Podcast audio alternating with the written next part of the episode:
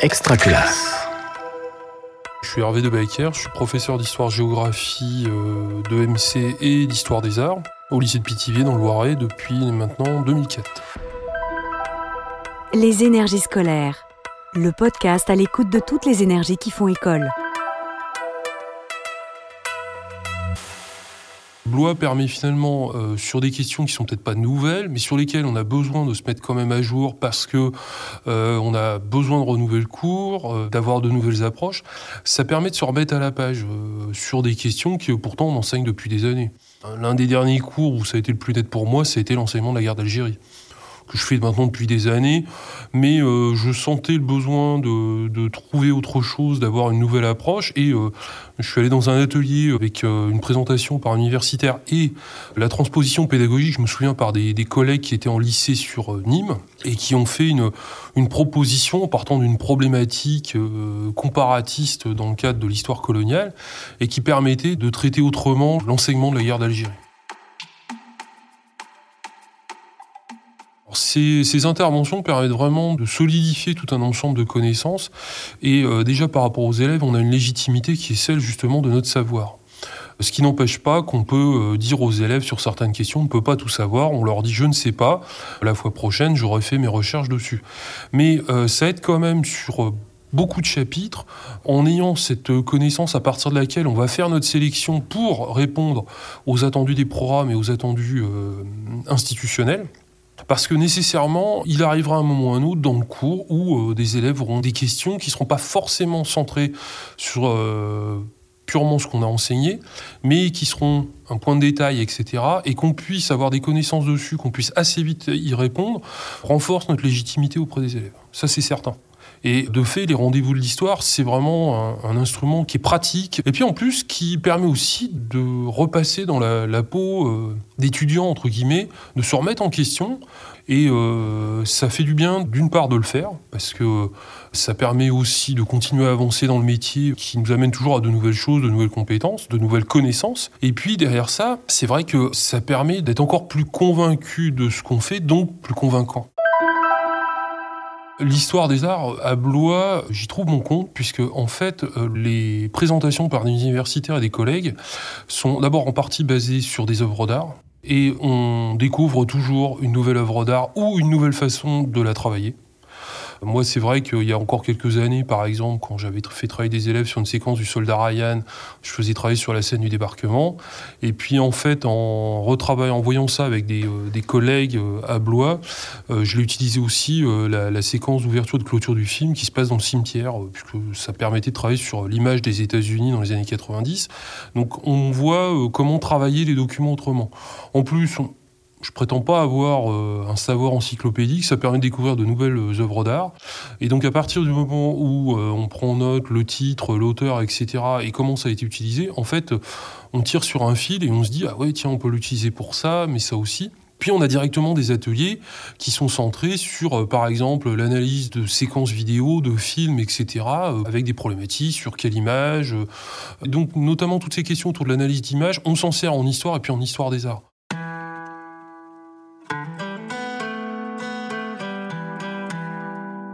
Olivier Bougot, je suis enseignant au lycée Jean de Beauce à Chartres et j'enseigne dans les classes euh, donc de lycée général.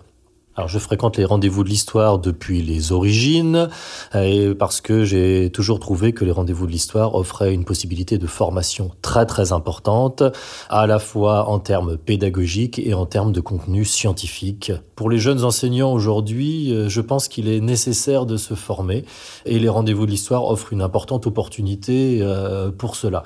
Euh, la formation, c'est vraiment essentiel pour enseigner la justesse des éléments, avoir des véritables sources scientifiques et en prise avec l'actualité de la recherche. On n'enseigne plus des questions euh, qui semblent être pourtant des classiques, la Shoah ou la colonisation, comme on l'enseignait il y a même encore dix ans. Les approches sont complètement changées et nous permettent, par exemple, pour la colonisation, de penser par le bas et non plus en version par le haut et de voir justement une approche où les gens ne sont peut-être pas aussi soumis que ce qu'on pensait.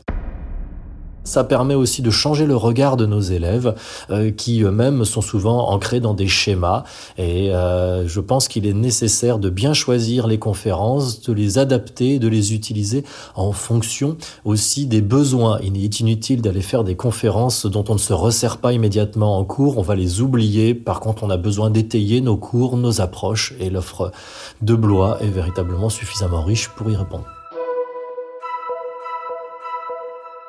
À l'heure actuelle, les élèves ont une forte tendance à s'informer par des réseaux sociaux euh, et donc avoir une information tronquée, euh, non vérifiable ou euh, de sources inconnues.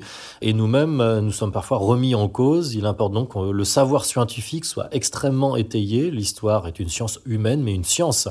Donc il nous faut des sources, des bases. Je prenais l'exemple récemment sur les images en islam.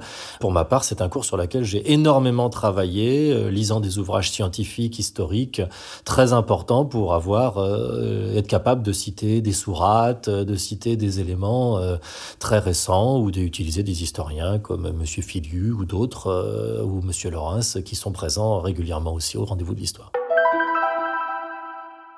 Alors la spécialité qui a été ouverte euh, récemment donc dans la réforme du bac euh, concerne quatre disciplines de sciences humaines, donc l'histoire, la géographie, la science politique et la géopolitique. Euh, quatre disciplines et un niveau de formation pour les cours qui est nécessairement assez élevé puisque les cours sont très conceptuels et transversaux au niveau d'une chronologie et des approches.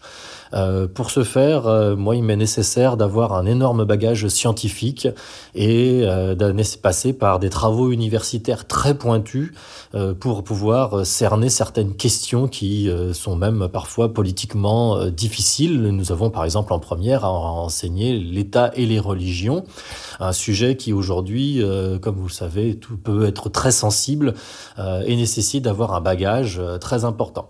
Nous avons eu des mises au point très intéressantes qui nous permettre de comprendre par exemple la place de l'image en islam ou dans les religions euh, qui sont moins iconographiques. Donc quelque chose qui nous permet une approche scientifique. Euh, je peux aussi mentionner la présence d'Hubert Védrine très régulièrement au rendez-vous de l'histoire, euh, dont pour ma part, comme Pascal Boniface, l'approche géopolitique est un plus très très important et constitue une mise à jour, puisque, je terminerai là-dessus, la géopolitique nécessite une mise à jour constante pour son Les énergies scolaires est un podcast extra classe par Réseau Canopé. Auteur-réalisation Luc Taramini. Mixage Laurent Gaillard. Coordination de production Luc Taramini et Hervé Thury. Directrice de publication Marie-Caroline Missire.